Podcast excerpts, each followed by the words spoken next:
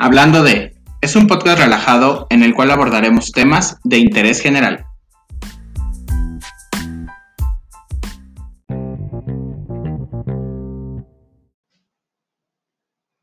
Buenos días, tardes, noches o excelentes madrugadas, sea cual sea la hora que nos escuches, bienvenido y gracias por acompañarnos. Soy Luis Torres, psicólogo clínico con más de 15 años de experiencia profesional y el día de hoy estaremos hablando de Día Internacional contra la Homofobia, la Transfobia y la Bifobia.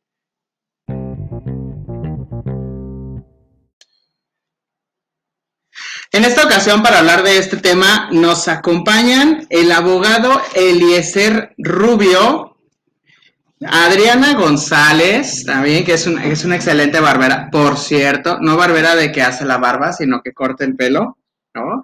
El abogado Edson Yair y la terapeuta física Mari Carmen Jiménez. ¿Cómo están? Bienvenidos a este programa, a este episodio de Hablando de... ¿Cómo están el día de hoy? Llego, los escucho, digan, hable, hombre. No, estamos súper bien. Un poco nervioso porque jamás había hecho la primera vez. ¿Es tu primera vez? Es mi primera vez. no,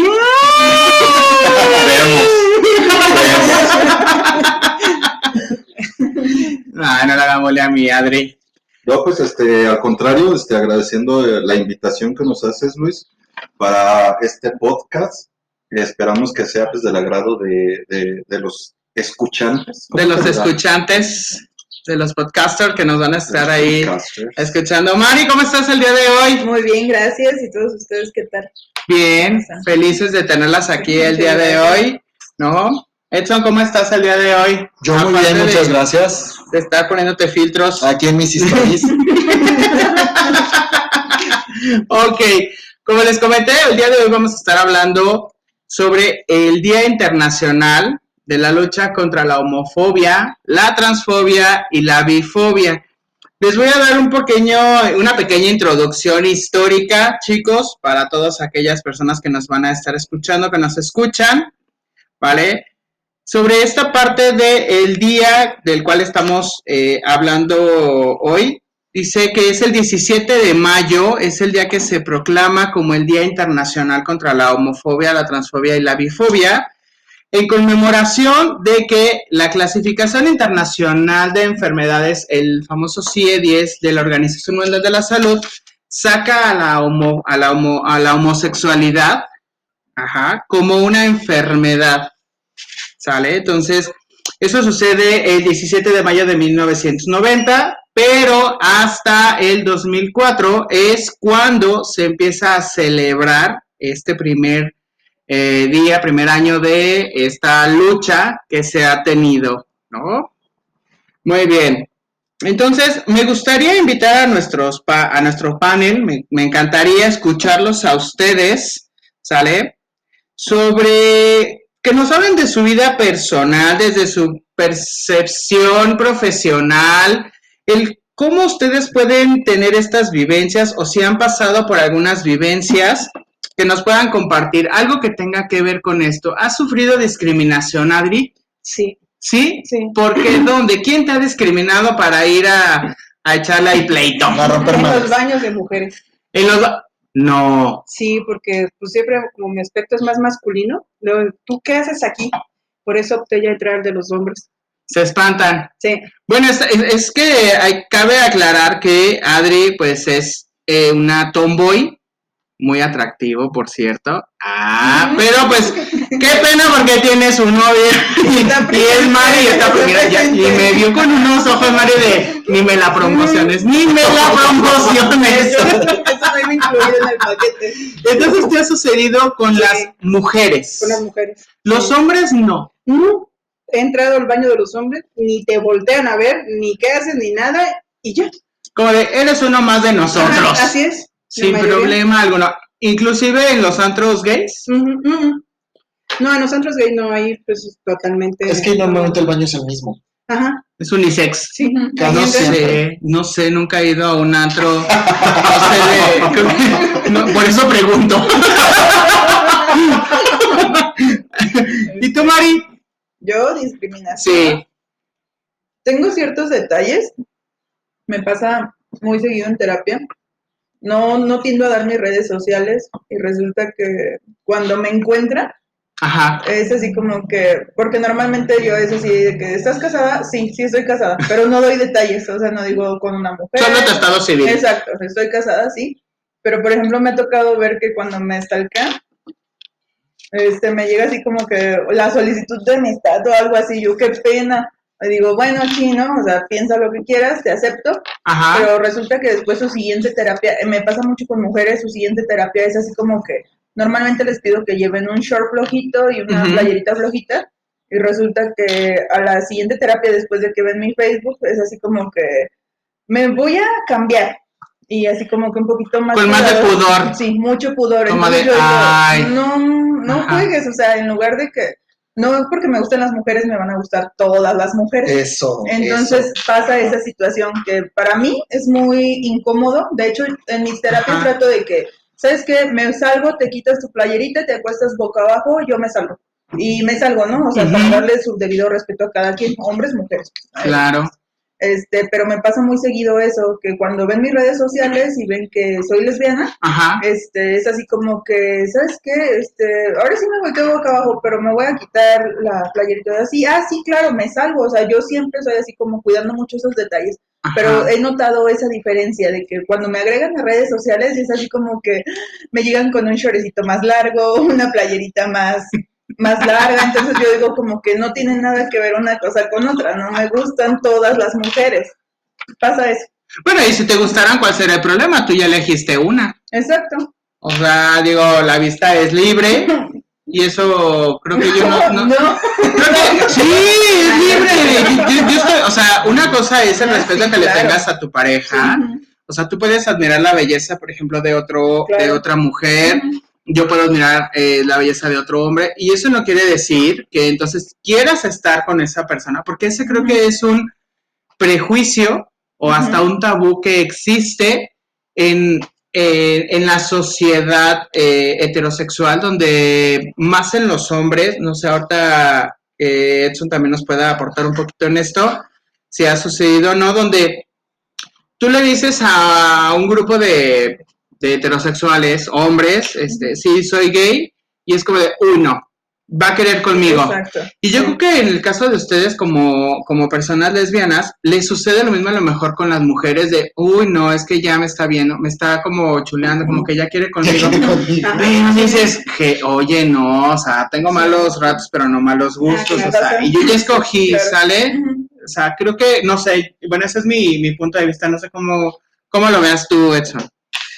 Sí, también creo lo mismo, pero fíjate que en mi caso, por ejemplo, mi discriminación ha sido más dentro de la misma comunidad.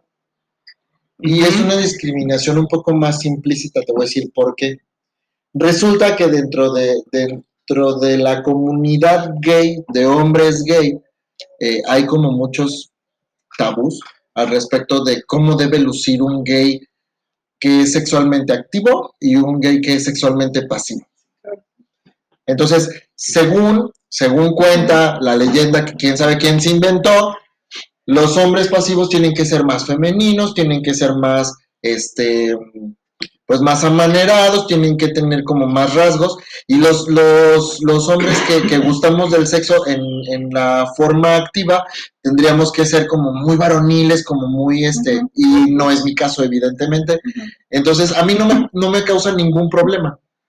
Pero sí me ha pasado muchas veces que dentro de la misma comunidad dicen, ¿cómo? ¿A poco eres activo? Ay, no manches. Ujú. ¿y ¿Por? O sea, ¿cuál es el problema? Que, que yo no tenga que fingir la voz, porque tengo una voz más este, chillona, que yo tenga que, que, que hacer cierto estereotipo como, como quisieran los demás verme, pues no, no tiene por qué ser así. Y es, eh, perdón que te interrumpa, y ese es el punto. El estereotipo que tiene la gente en esta sociedad mexicana, que creo, bueno, es en la que nos estamos desenvolviendo, pero lo vemos eh, a través de noticias, a través de las redes sociales, que no solamente sucede aquí, pero pues nosotros la vivimos aquí en, en, en esta sociedad, donde el estereotipo del hombre tiene que ser macho. Entonces, si nos vamos a la parte de la comunidad, entonces el activo, que es el que estúpidamente se tiene como idea de que fun, o fi- funge la- el rol del hombre y el pasivo el de la mujer. ¿No? ¿O tú qué piensas, Eliezer? Fíjate que hablando y respondiendo lo que es este, la pregunta si he vivido algún tipo Discriminación. de discriminación, en lo particular nunca he pasado por un episodio que pudiera tener una discriminación. Y aquí están tocando un punto muy importante, por ejemplo, Adriana y Edson, que tiene que ver mucho con el, con la apariencia y el físico. Ujú.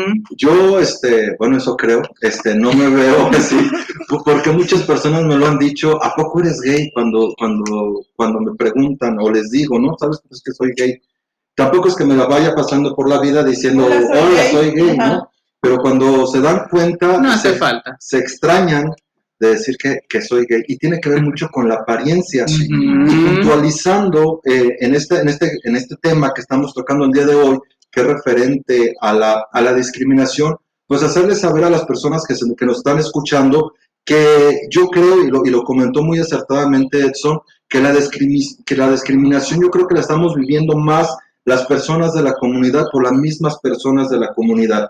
Creo que eh, eh, ha ido como que la sociedad hablando de heterosexuales y esto no es como que dividir entre comunidad LGBTQ más y todo y heterosexuales, pero como que la- las personas heterose- heterosexuales empiezan como que a digerir un poquito más eh, o a saber que existimos, que siempre hemos existido.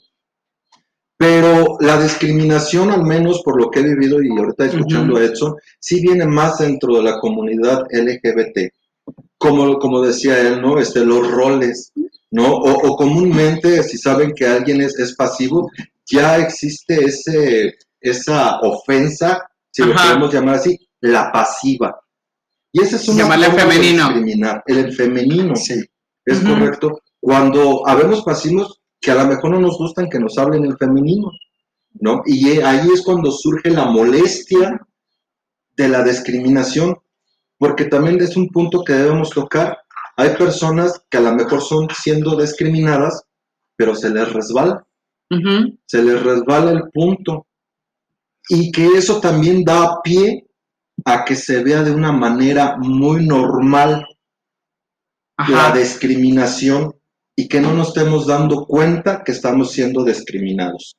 Te lo digo desde un punto de vista un, eh, jurídico, eh, hablando, un- poner un ejemplo, Ajá. este, las mujeres que son violentadas nacieron de, de un núcleo familiar donde el papá es violento, Disfuncional. disfuncional, Ajá. el esposo sale violento, pero lo ven normal. Lo mismo pasa con la discriminación. ¿no? Si tú desde niño sufriste una discriminación, por ejemplo, en, este tema de la comunidad LGBT, ya cuando vaya por la calle le griten Joto, por ejemplo, ya lo va a ver normal. O se le puede resbalar. Pero sí hay que puntualizar el hecho de que la comunidad se autodiscrimina y se discriminan entre ellos. Creo que tienes, tienes mucha razón en todo lo que, que mencionaron hace un momento, donde estamos hablando que entonces las peores personas que discriminan son las mismas que pertenecen a la comunidad, ¿no? Más, más allá de, de a lo mejor que, bueno, para, por hacer la, división o la separación de los eh, heteros, que son las personas, y hago comillas, normales, que, se dicen así, eh, la discriminación viene más eh, enfocada en este punto de la misma comunidad.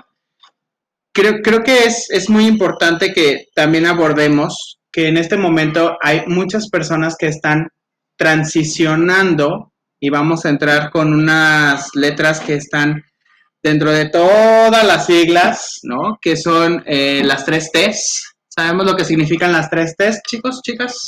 Travesti, Ajá. transgénero Y transexual. transexual. ¿Sabemos la diferencia? Sí, por supuesto. ¿Sí? Claro. ¿Sí? Sí. ¿Quién, quién, se, ¿Quién se avienta? ¿Quién se avienta? Venga, venga. ¿Quién? Pues yo creo que Edson este, podría explicarnos a la perfección. Y todo- todo- Aventamos un volado y perdiste el Sí, sol. votó- A ver, dinos la diferencia entre un travesti, un transgénero y un transexual. Ok. Un travesti puede ser hombre, puede ser mujer. independientemente de su, de su orientación sexual, el travestismo es únicamente la, la acción de gustar, de vestirse como las personas del género opuesto. Es decir, en la actualidad existen travestis eh, hombres y travestis mujeres, que este, cuando eres un travesti hombre te gustas de usar prendas femeninas y de simular o imitar este, a, una, a una mujer. Y en el caso de las mujeres es menos común, pero también existe que simulan o imitan a, parecer un hombre. Y esto lo vemos mucho en, la televisión, en el teatro, en ese tipo de cosas, y no tiene nada que ver con la orientación sexual. Dentro de la comunidad gay es muy común que, muchos hombres gay eh, gusten del travestismo ocasional o también llamado transformismo, donde se visten de, algunos artistas imitando, y no quiere decir que vivan su vida así, con tacones y peluca. Simplemente se visten para en un momento, en una fiesta, ir al antro, etcétera, pero no tiene nada que ver con su, con su orientación sexual o su identidad. Que son esta parte como de las drag queen, que lo usan para un espectáculo, un para espectáculo. un show, simplemente, pero que en el día andan como hombres o como mujeres, eh, que según el género. Te, te, voy a interrumpir un poquito y poniendo, poniendo un ejemplo a lo que están diciendo. Eh, creo que ahorita en México está muy famoso este, este concurso que es parecido a RuPaul. La más draga. La más draga. Eh, creo que la segunda temporada la ganó una chica Ajá. que hace drag, pero no necesariamente ella pertenece, me a parece, a la comunidad. comunidad. No, se le llama drag king. Bueno, no sé si se vestía, no lo vi. Era, era chica, era pero mujer. hacía drag femenino. femenino sí, es, es una drag queen. Sí, o sea, es lo que te decía, no necesariamente tiene que ver con tu, con tu orientación sexual. Así Correcto. es. La segunda T es la que tiene que ver con el transgénero. Eh, los, los, transgéneros son personas que, que, partiendo de que no tienen identidad con su propio género, es decir, aquí el psicólogo nos podrá decir más a detalle qué es la disforia de género. Eh, yo lo entiendo como eh, una persona que al verse al espejo no se identifica con el, con el género que está viendo en el espejo. Si yo soy un hombre y me veo en el espejo, no me gusta lo que veo, no me gusta mi cuerpo de hombre, entonces yo eh, me consideraría entonces una persona transgénero. Cuando empiezo yo a transicionar, de ahí viene el vocablo, a transicionar hacia el género que no, al que no corresponde en mi cuerpo. Y eh, ahí no necesariamente tiene que estar vinculado el, la orientación. La orientación sexual, uno, y dos, eh, el gusto por tus genitales. O sea, tú puedes ser transgénero y puedes estar a gusto con tus genitales porque así disfrutas tu sexualidad. Y hay personas transgénero, normalmente son las personas transgénero quienes pasan a la siguiente T, que es el transexual, donde ya hay una reasignación de sexo, y entendamos por sexo la parte genital, nada más. El pene o la vagina. Ajá. Eh, es, más común, es, más común, ver uh, hombres que transicionan a, a, ser mujer y eh, hacen una reasignación de su sexo a través de, de una vaginoplastia, creo se llama. Vaginoplastia. Donde este, extirpan el pene y les crean una, una, una vagina, vagina, de manera que físicamente, fisiológicamente se puedan ver como una mujer completa. No quiere decir que sean incompletas, pues tampoco quiero llegar a ese punto, pero, o sea, di digamos que ya físicamente son este, lo que gusta o lo que, lo que pretendían. Lo que mentalmente o psicológicamente es lo Eso. que tengo que ver y tiene que coincidir la imagen que yo tengo introyectada en mi mente con lo que yo veo en el reflejo de un espejo, ¿no? Es, entonces, si yo estoy eh, en desacuerdo con mi cuerpo, porque pues yo a lo mejor en mi mente quiero ser una mujer, soy una mujer, tengo comportamientos de mujer, pero tengo un pene, entonces estoy incompleto. ¿Sale? Ajá, a eso me entonces, con mujer completa. El punto es donde mi cuerpo, mi imagen corporal tiene que coincidir con la imagen mental que yo tengo. Y no vamos a entrar en la discusión de si naces o si te haces, porque pues es como decir que fue primero el huevo o la gallina. Yo, yo siempre he dicho que tiene que ver las, los dos aspectos, tanto la parte biológica como la parte social y obviamente la parte psicológica, que es la que nos va a empezar a definir todo este tipo de, de cuestionamientos. Y ahorita estamos entrando entonces en este punto de las 3T, porque porque creo que ha habido un auge. No sé, ahorita, a ver, Adriana, nos puedes también platicar un poquito si sabes de esta parte. Un auge con las personas que quieren transicionar de su género este, o de su sexo, eh, pues natural con el que nacieron y cambiarlo. Creo que ahorita ha habido un incremento en esta parte de las personas que quieren transicionar. Es Lo, correcto. he- lo he visto, lo he visto mucho, eh, he leído así como muchísimos artículos donde hay muchas personas que están en este proceso de transicionar. ¿Ustedes qué opinan? Adriana, ¿tú qué opinas de estas personas que quieren transicionar? Pues que están en todo su derecho, lo pueden hacer, pero ahorita se está dando más, porque antes no había tanta información acerca de todo lo que es, todo lo que conlleva, y ahorita entre las redes sociales, youtubers, absolutamente en todo, me he fijado que hay muchas personas que quieren transicionar, tanto hombres como mujeres. ¿Será que entonces esta, esta lucha que se ha venido haciendo durante, pues yo creo que muchísimos años, cuando comenzaron esto, lo de la marcha del orgullo, del orgullo gay, que es muy diferente a que se festeja en otra, en otra fecha, no el 17, eh, si no mal recuerdo es el 28 de junio, Sí. el 28 de junio, que lo estábamos conversando hace un momento también, eh, que es donde empezamos a ver todos estos derechos que tenemos. y bueno, para hablar de los derechos, pues también tenemos aquí a nuestro abogado Eliacer, que nos puede decir cuáles son los derechos que tenemos las personas que pertenecemos a la comunidad. ¿O Mm, cómo están estos derechos en la actualidad, hoy, hoy, hoy, para la comunidad? Por ejemplo, la adopción, este, esta parte del cambio de, de nombre, que es muy importante porque muchas personas que están transicionando en la parte de la sexualidad ya dicen, bueno, ya tengo todo y me sigo llamando Juan. O me sigo llamando Mónica, pero ya soy un hombre, tengo un pene y no concuerda. ¿Qué pasa con esta parte del, del- de los derechos? Eh, sé. una, una excelente pregunta al decir la posición de los derechos que tenemos en la actualidad las personas de la comunidad LGBT. Yo te puedo decir que tenemos todos los derechos, pero a la vez no los tienes. Los Ok. tienes en papel, pero en la práctica no los tienes. Vamos, este, es cuestión de, de que nos echemos un clavado, por ejemplo, en nuestra constitución, donde nos dice que todos los derechos, este, consagrados en esa constitución es para todas las personas. Aquí está abarcando todas las personas. No está haciendo una diferenciación entre heterosexuales, entre personas de la comunidad LGBT. Es por eso que te digo que los tenemos todos, pero en la práctica no, no se lleva tan así. Ok. Pero no,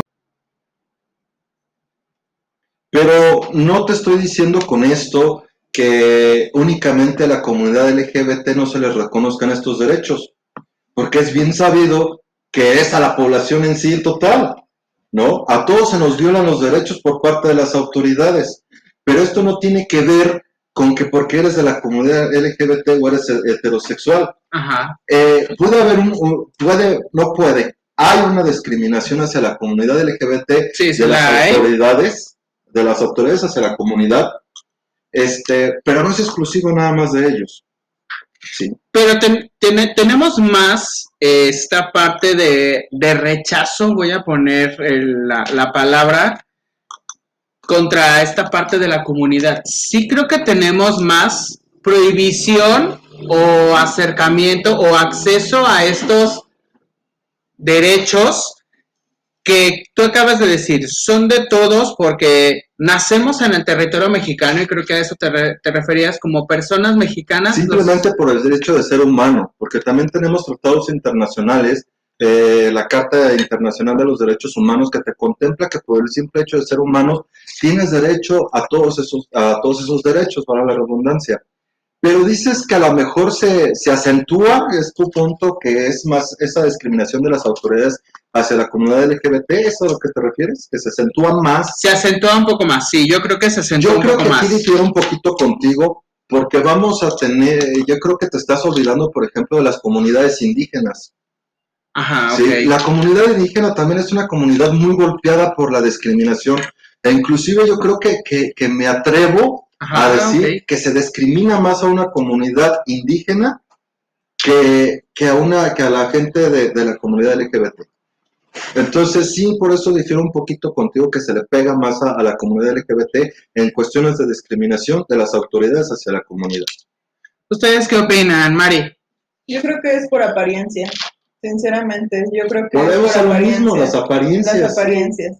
Yo creo que eh, no, por ejemplo, yo, a mí me ha pasado que he pasado desapercibida en algunos trámites y me ha tocado aquí con mi pareja, que es Adriana, que por ejemplo ella es, este, señor, ah, no, eh, ya cuando leen el nombre, Adriana, Adrián, Adriana, o sea, como que entra el conflicto de identidad, pero pues yo digo, pues en la credencial te está diciendo que es mujer, no tiene por qué explicarte otra cosa, ¿no? Claro. O sea, a eso bueno. es mucho apariencia. Qué bueno que tocas ese punto, Ajá. Este, porque la discriminación no es porque las leyes estén mal, Sí, estoy grande, digo. las leyes no están mal, es una cuestión cultural Exacto. de las personas. Si tú este, eres padre de alguien, de un niño, y si el niño te ve que estás discriminando a un indígena, a una, a una persona de la comunidad LGBT, va a crecer, es lo que comentábamos, ¿no? Este, co- como el ejemplo que puse de la violencia, lo va a ver normal. Sí. Y, y- y esa persona, ese niño, el día de mañana puede ser nuestro presidente municipal o puede ser nuestro ministerio público. Y obviamente que te va a discriminar. Entonces, no es que las leyes estén mal, las leyes están hechas a la medida y hay que, que, hay que tener muy en cuenta que las leyes son progresivas. Y aquí voy a, a to- a tocar el tema referente al cambio de nombre que estábamos comentando, de la gente que quiere transicionar. Ah, hablando aquí en nuestro estado de Guanajuato, eh, todavía no está legislado este, esa cuestión de las personas que quieren transicionar y sobre todo en el nombre. Pero, por ejemplo, muchas personas se van al distrito, al, al extinto distrito federal. ¡Ay, el viejito! ¡El Distrito Federal! Pues es que ya soy old. Yo por eso digo IFE. Yo digo, yo digo IFE. También mi Mari dijo IFE, ya estamos en la misma, Sintonía. en la misma sintonía, tú también. Es más, pásame el bastón. Tráetelo, tráetelo el catrate. Y no para Este, bueno, aquí. Ya se retomando el empezaron a tema. soltar, ya. En la, en la Ciudad de México sí puedes hacer este tipo de trámites. Eh, es un trámite administrativo en el cual tienes que comprobar que, tienes, que eres residente de la Ciudad de México. Muchas personas, yo te lo digo, por ejemplo, tengo una persona de muchos años que utilizo para mis juicios, para los embargos, Ajá. que eh, antes, este, pues era, era, bueno, sí, era mujer con el nombre de mujer Paula. Y, ella se tuvo que ir a la Ciudad de México, este, por medio de colectivos, le ayudaron a comprobar, entre comillas, que era residente de la Ciudad de México, y hoy en día tiene su acta de nacimiento como con el nombre masculino que eligió en, en este momento. ¿no? O sea, ya lo puedo cambiar. ya lo pudo cambiar. Y aquí es donde muchas personas se preguntan, o, o, por ejemplo la crítica que hemos escuchado mucho, ¿no? Es que el estado de Guanajuato es muy mocho en ese sentido. Sí, Sí. sí, sí, sí. Eh, hay, hay que recordar que, que, que pertenecen, todos los estados pertenecen a una federación, pero no porque pertenezcan a una federación, eh, quiere decir que, que, ¿cómo te explico? Cada estado es libre y soberano. Cada estado tiene su congreso. Cada estado elige sus leyes y las legisla conforme a los usos y costumbres, que al final de cuentas es una fuente del derecho. Ok, sí, sí. Eh, hablo de esto porque también los derechos transicionan, son progresivos, así como los derechos humanos son progresivos. El uso y la costumbre son la fuente del derecho. Ahorita eh, tocábamos hace rato el tema que por medio de, de las redes sociales, el Internet, YouTube y cuantas redes sociales que existe, existe más esa apertura hacia la comunidad LGBT o por decirlo de esta manera, está como más vista que en los años 50, ¿sí? Porque no había esa difusión, ¿no? Es más aceptada en esta época y aún así todavía existen estos tabús contra la parte de la comunidad. Todavía se siguen ocupando términos despectivos que no son inclusivos como que a las personas lesbianas les digan machorras, a los, a los hombres gays, este, jotos o putos, Maricones. maricones, y bueno, ¿no? Ah, también tortillas para las personas lesbianas, es, es muy común. No sé qué tiene que ver las tortillas, Que se amasa. ¿no? Que se amasa. Se amasan. Bueno, voy a borrar esa imagen ahorita, bueno, porque no la había entendido, pero ya, ya, ya lo estamos no entendiendo. entiendo. De- ¿No entiendes lo de las tortillas? No. Pues, bueno, al rato te lo explicamos con, con, con una... Ahorita vamos a la ya. Ya, ya, ya nos quedó muy claro con un aplauso. Con un aplauso. ¿no? Entonces, estos términos despectivos que se ocupan, que son muy, y hago comillas, que son muy normales en, en la sociedad, que tienen que ver con la educación tradicionalista, y hablo de tradicionalista, no tradicional. Cuando hablamos de tradicionalista estamos hablando de siglos y siglos y siglos y siglos. La tradicional no es de tantos, de tanto tiempo, donde hemos estado entonces las mismas personas, como lo mencionamos casi al inicio, nos hemos estado discriminando, ¿sí? Entre nosotros mismos. Nos hacemos el fuchi, porque ya yo soy ya, ya, ya grande, casi baby boomer, yo, fuchi, Se ¿no? Se, echa de ver, se echa de ver el baby boomer. Entonces se dice fuchi, ¿no? Fuchi caca.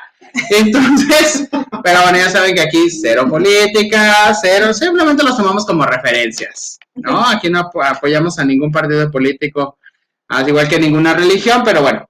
Entonces, creo que esta parte de la educación es lo que hace, y tú lo mencionaste, Eleazar, donde si yo veo algo que es normal, y vuelvo a hacer comillas, que es normal en mi casa, donde veo que una un golpe hacia una mujer porque mi papá lo hace así, el alcoholismo, el consumo de drogas, el discriminar a personas de la comunidad, el discriminar a personas por su color, de, este, por su forma de hablar, por su país, porque realmente entonces somos clasistas y racistas. Tema Yalitza es un Sí. ejemplo. El tema de Yalitza, ¿cómo no le llovieron Sí. estas críticas por, por su pues color de piel, número uno, por su origen, que es origen humilde, Ajá. ¿sale? No, no, no, no, no digas o sea, Es, no es, no es este inclusivo, o por qué? No, o sea, porque estaríamos diciendo que todas las personas humildes tienen que tener esa apariencia.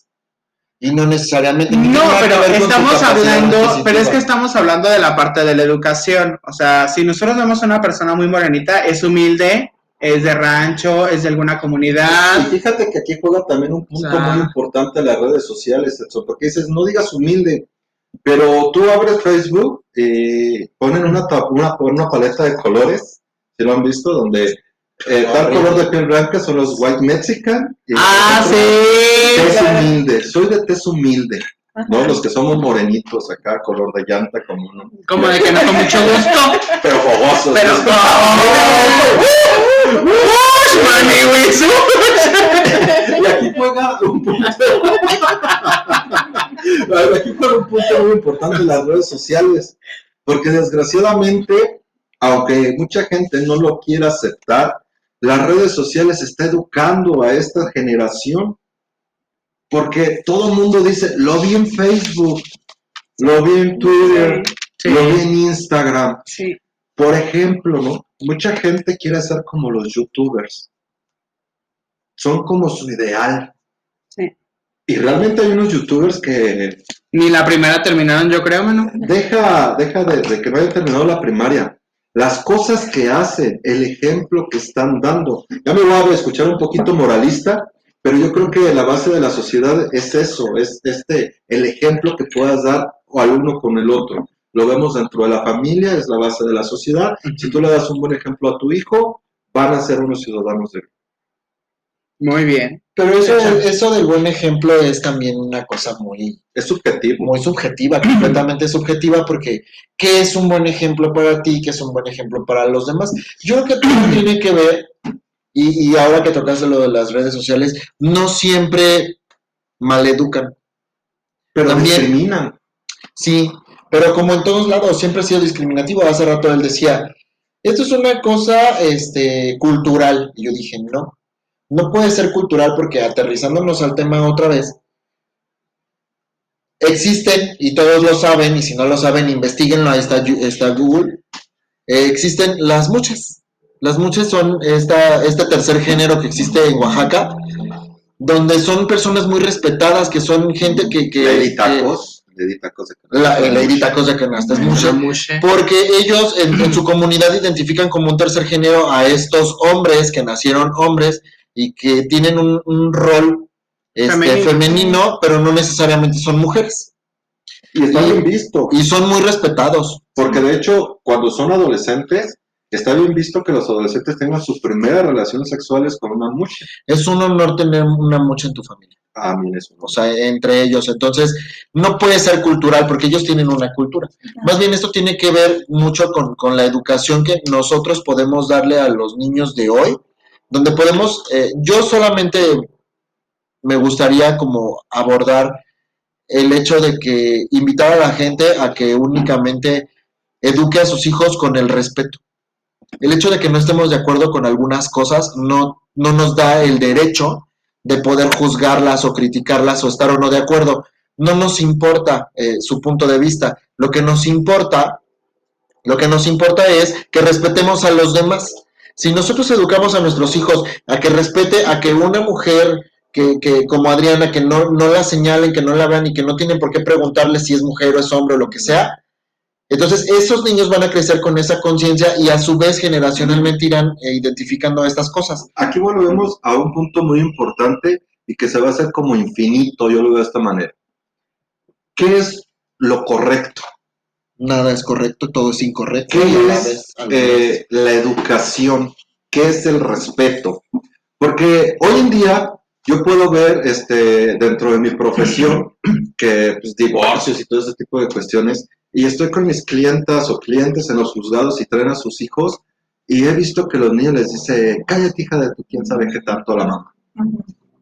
Y está bien para ellos, ¿no? Normal. Entonces, ¿dónde está? ¿Quién dice que es el respeto?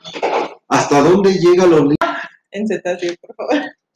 Eh, eh, estamos hablando de los derechos, como bien lo dices, este Luis, y hablando de un derecho que, que he visto que la comunidad LGBT más plus K y todas las letras que Ajá. Y que conlleva, es que se siente transgredido su derecho a la adopción homoparental. Importantísimo el punto que acabas de tocar. Y fíjate que es un tema muy controversial. Eh, realmente no, no, no es que los jueces nieguen a la comunidad, a una pareja homoparental, lo que es la adopción de un menor. Aquí en Guanajuato, a pesar de que dicen que es un estado muy mocho, ya se han dado cuatro adopciones homoparentales, ya existe como, como esa apertura dentro de los jueces, porque pues ellos se tienen que apegar y eso también tiene que ver mucho el trabajo del abogado que tanto manejas los derechos humanos que comentábamos un principio, que pues es para todos por el simple hecho de ser humanos. Pero la comunidad LGBT piensa que se le transgrede ese derecho a poder adoptar por el simple hecho de tener esta orientación sexual. Sin embargo, yo, eh, no conocen lo que es el proceso de una adopción, porque tampoco a las personas heterosexuales se los dan muy fácil la adopción, Es muy difícil. es sumamente complicado. ¿De qué depende este punto de la adopción de una pareja homoparental? Una de las más, eh, voy a poner así como más famosas que en el, en el estado de Guanajuato, es de unos eh, chicos leoneses ¿Es correcto? que están en, en Twitter. Este, si quieren los pueden ahí seguir. Ahorita les doy la, la red social de ellos. Papis este, Guanajuato. Papis Guanajuato en Twitter, donde pasaron todo este proceso y creo que fue la primer pareja en la ciudad de León, Guanajuato, en poder Sí. adoptar. Están muy, muy bonitos su, su bebé que, que adoptaron todo. Pero ¿por qué es más complicado? Porque sí es un poco más complicado y ahorita vamos a entrar también en, una, en, un, en un punto donde estamos trabajando tú y yo de la adopción de un menor para una chica trans. Ok. Eh, yo te diré que, que la complicación, vuelvo a reiterar, no es nada más únicamente para la comunidad LGBT, es para todas las personas. En el proceso legal, tú puedes aportar mil pruebas, que quieres al niño, que convives con el menor, que si, si- si así fuera el caso, pero la prueba madre, bueno, porque yo así, así las llamo en, en los juicios, la prueba madre, la principal, es un dictamen que se le llama de ido- idoneidad. Exacto. Este dictamen de idoneidad abarca muchos aspectos económicos, culturales, psicológicos. Lógicos. Este es el punto más importante. Porque hay que, hay que tener este muy en cuenta que este, este dictamen de idoneidad no lo hace cualquier perito. Es decir, yo no te puedo contratar, te- a ti te, tú me ayudas en, en mis juicios porque eres un buen psicólogo y te considero un buen psicólogo y un buen Gracias. profesionista en lo que haces. Y yo te contrato a ti, pero este dictamen de idoneidad no lo haces tú, yo no te puedo contratar a ti. Lo hace el DIF estatal por medio de sus, de sus empleados que tienen trabajadores sociales, psicólogos, este, que hacen un estudio Una socioeconómico. institución. Es correcto. Ajá. Y ahí es donde vulgarmente decimos la marrana tuerce el rabo. Ajá. ¿sí? Sobre, pues es que para que, ¿Para qué, para qué quede entre pues que quede que claro. el podcast es relajado, ¿no? y así soy yo. Y así soy. Yo soy relajado y eh, más con la bebida, con la agüita de limón, con la agüita, el spray que me estoy tomando. como debe de ser. Entonces, ahí es donde la, la puerca tuerce el rabo. En el aspecto psicológico. ¿sí? Hay que tener en cuenta que lo que están velando es el, el interés superior del menor. Es un menor que muy probablemente viene de, no muy probablemente, es así, viene, lo sacaron de un núcleo violento, estamos hablando de golpes, abandono, violación, etcétera, Abusos. eh, abuso en general. Ajá. Entonces, para el DIF estatal y para las autoridades, estoy hablando de un poder judicial como autoridad, es importante el que ese menor pues llegue a un núcleo pues mejor en el que estaba, hablando económicamente, psicológicamente y el entorno social en el que se va a desenvolver. Sí. Y aquí, y aquí quiero puntualizar sobre todo el aspecto psicológico, y tú, una, tú y yo una vez hicimos un en vivo, y yo te platicaba, o bueno, te preguntaba en el en vivo, si era un factor común en que la comunidad tenga una muy baja autoestima. Tú en su momento me comentabas que no, que era un factor este, en general y todo, pero yo lo veo como que, que te equivocaste, ¿sí? En ese sentido. Y, y- y lo tocamos al principio de este podcast. Cuando tú empiezas a, a descubrir tu orientación eh, sexual, existe eh, la misma discriminación dentro de la familia. Aquí no queremos jotos, te dice el padre. O aquí no queremos machorras. Y discúlpame Luis, pero eso te va generando como ser humano una baja autoestima. Que tú como psicólogo me podrás decir que si una persona con muy baja autoestima está complicado que pueda tener a cargo el cuidado y el desarrollo y el desenvolvimiento de un menor. Ojo, quiero puntualizar, no estoy diciendo que toda la comunidad LGBT tengamos baja autoestima. Hay unas que son muy seguras De sí misma. y es lo importante. Como María de todos los ángeles, de segura de todos sí mismas. ¿qué importa? Entonces, eh, cuando las personas están, eh, eh, tienen problemitas de una manera psicológica, no se va a poder dar ese tipo de adopción. ¿sí? Sin embargo, yo te puedo platicar un caso de un juicio que yo llevé, es, es personal, este, donde eh, ese menor ya convivía con esta familia. ¿Y qué crees que en el dictamen de idoneidad me salen que no tenían los, los recursos suficientes para poder mantener al menor? Porque aparte ya tenían otros tres hijos. Ok. ¿sí?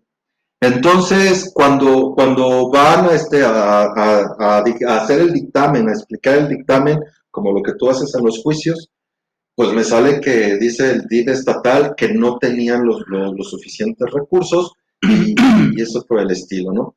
Y, y te estoy hablando de una pareja heterosexual. Entonces, ¿qué es lo que hizo el juez?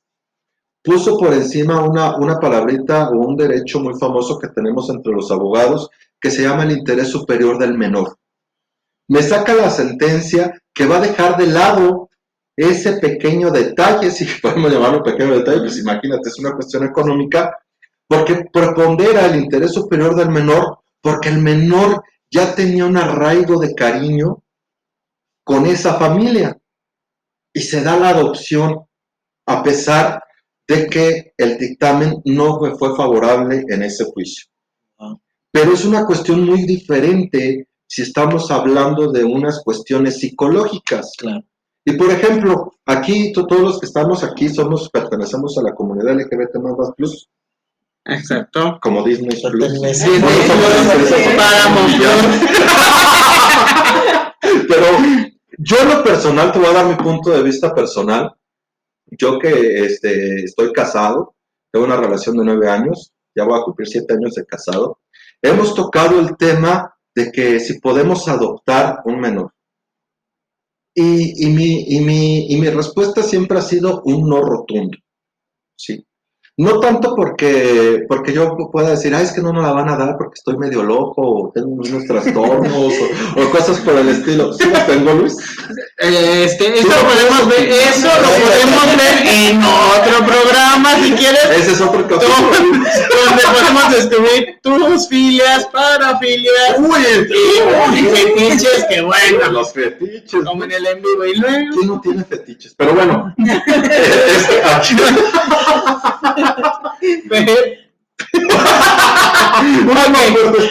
Ok, eh, decías que no estás no, no estoy de este, acuerdo. en- No estoy de acuerdo en yo, yo, Tú, tú, tú con mi, adoptar. con mi charadito adoptar un menor. Muy bien. No porque, porque me di, no me va a decir un juez que, que no, o por esto, por el otro, Sino por- razón. sino porque eh, vuelvo al tema de que es un menor que salió de un, de un núcleo familiar un poco golpeado o un mucho golpeado, como para meterlo a mi núcleo familiar. No estoy diciendo que yo lo voy a golpear, lo voy a discriminar y le voy a decir de cosas, no, sino que es más que nada por la sociedad. La sociedad no está preparada Sí. para vernos en pareja con un niño. Porque lo primero que van a decir, de seguro lo violan. Y, y De seguro va a ser, va a ser gay. O va a lo van a hacer gay. Lo, lo van a hacer lesbiana. Volvemos Claro. al punto otra vez de, de- de la educación. En la escuela, ay, tus papás son jotos, ¿no? Y es Sí. un bullying. Sí. Entonces, ¿por qué voy a sacar a un menor de algo violento para meterlo a algo más violento que no va a ser ni generado por mí ni por el charal?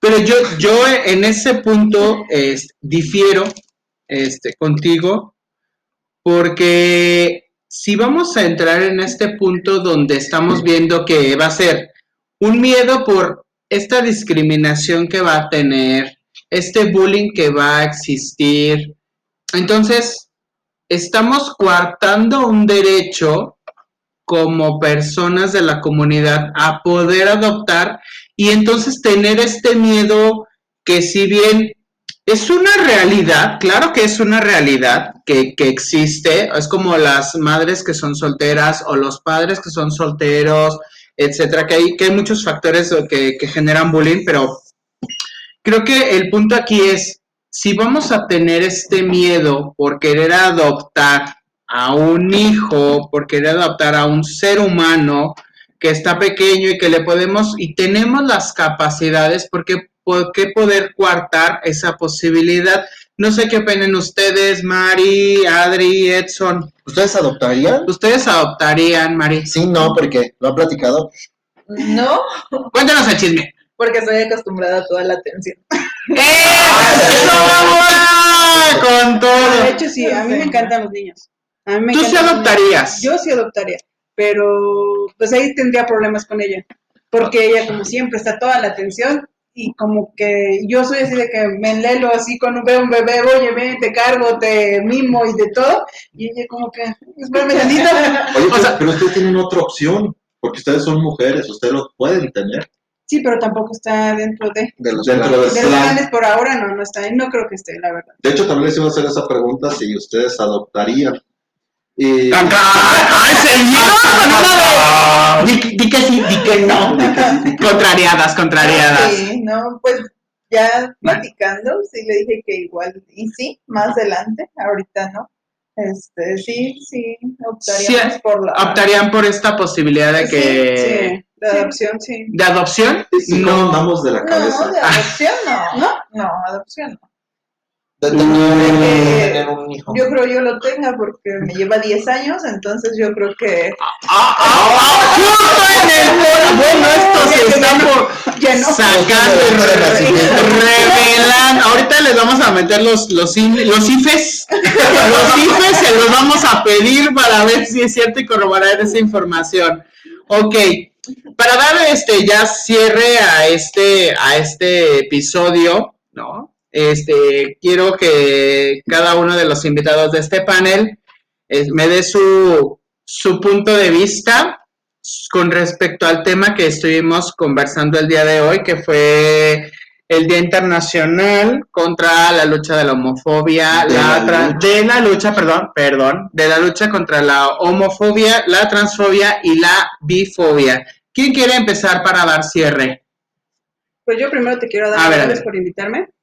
La verdad, jamás me imaginé estar presente aquí contigo, y mucho menos hablando de esos temas, y créeme que quedo con muchas lagunas porque la verdad jamás me había empapado de todo lo que es, y o sea, hay muchos términos que tú menciona, mencionan que yo digo, "Oh, falta de información, Falta de información. falta de información, y ojalá ese pueda, no sé, algún otro programa que nos vuelvas a invitar para empaparme, porque en serio sí estoy por la por el suelo, por todo ese tipo de temas. Parte 2, porque es un tema muy extenso. Es muy- muy, muy extenso y no, no terminas, no terminas. Lo, lo- lo vamos a tener, Adri, lo vamos a tener, lo prometo, este, no sé si en esta primera temporada o en la segunda temporada. Ahí tenemos este personas que nos están pidiendo otros temas que ya tenemos también en este preparándolos para ustedes. Pero sí, creo que este tema y todos los que hemos estado tocando en este podcast han merecerían a lo mejor una segunda segunda parte. Mari, tus palabras de cierre para este programa. Sí, pues igual también muchas gracias a los dos por la invitación. No, de Gracias. nada.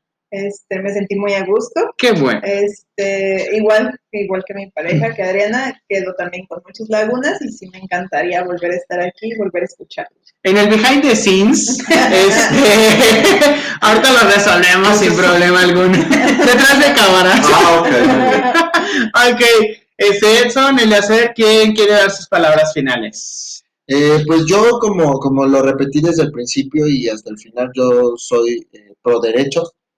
Y aunque algunos de esos derechos no, no sean para mí, eso no me da ningún, ninguna venia para poder yo estar en contra de que alguien pueda ejercer su derecho. Entonces, yo soy pro todo. Yo soy pro lenguaje inclusivo, pro LGBT, pro feminismo, pro todo.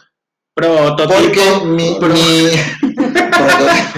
porque mi, mi, mi máxima es hay que respetar para que me respeten y eh, yo respeto a, a todas las, las formas de pensar y eh, para yo poder ejercer mi, mi derecho de, de expresarme lo, lo que a mí me gusta, lo que yo Sí. quiero, lo que, lo que me disgusta.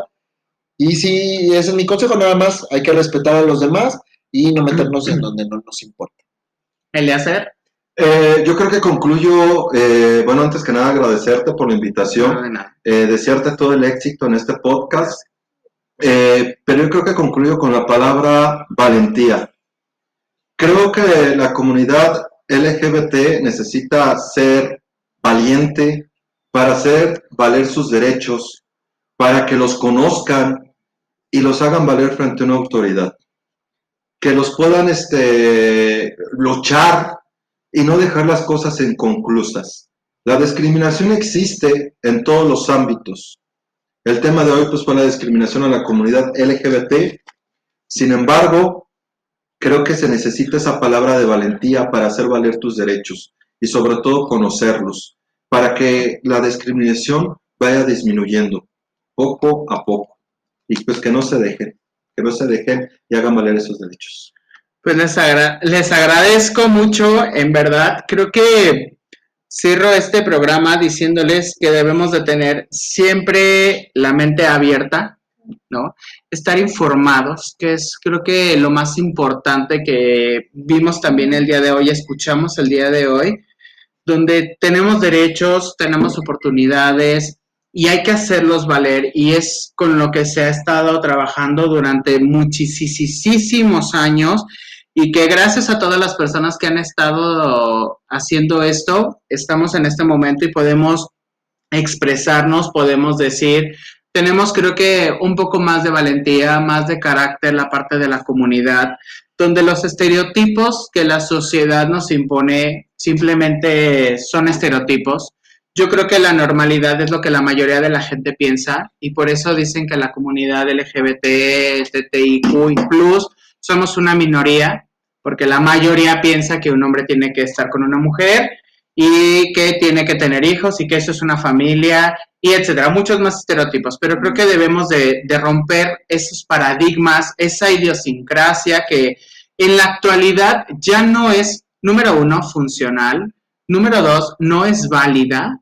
Entonces, el abrir y cambiar estos usos y costumbres que también decían hace un momento en la sociedad han ido abriendo camino para que en el día de hoy podamos expresarnos libremente. Les agradezco a los cuatro por haber estado aquí el día de hoy aportando sus puntos de vista desde la parte personal, desde la parte profesional. Espero que las personas que nos estén escuchando puedan abrir un poquito más, se hayan informado. Y si quedaron dudas, qué bueno, que es lo mejor. Siempre la expectativa de querer más, entonces nos hace buscar información realmente busquen información con personas especializadas, si van a buscar en internet, chequen bien las fuentes para que sepan si van a querer alguna asesoría, ya saben, les voy a dejar en la cajita de descripción, tanto de, aquí de, Spotify como en la de YouTube, les dejo los datos de contacto tanto de Adriana de su barbería como de Mari para sus servicios de terapeuta física tanto como del abogado Eleazer como del abogado Edson. Y en verdad les doy, les reitero, ¿sale? de nuevo, les agradezco por haber asistido el día de hoy. Y los dejo con que siempre sé tú mismo, ¿no? Y tu felicidad simplemente depende de ti, ¿va? Y les comento que nuestro siguiente podcast, y aquí entra la de suspenso. Tan, tan, tan, tan, ¿no? Vamos a hablar de obesidad ¿sale? Entonces, donde vamos a ver el punto de qué tanto tiene que ver la ansiedad con la obesidad en las personas, ¿no? Las redes sociales mías son de en Facebook como Salud Emocional, en Instagram como salud.emocional.celaya, en Twitter como sal, arroba salud 15, Telegram como Salud Emocional, en Spotify como Hablando de, en YouTube hablando de, en TikTok como podcast.hablando de y el correo electrónico salud emocional arroba gmail. Les agradezco por habernos escuchado y nos escuchamos en una próxima ocasión. Hasta luego.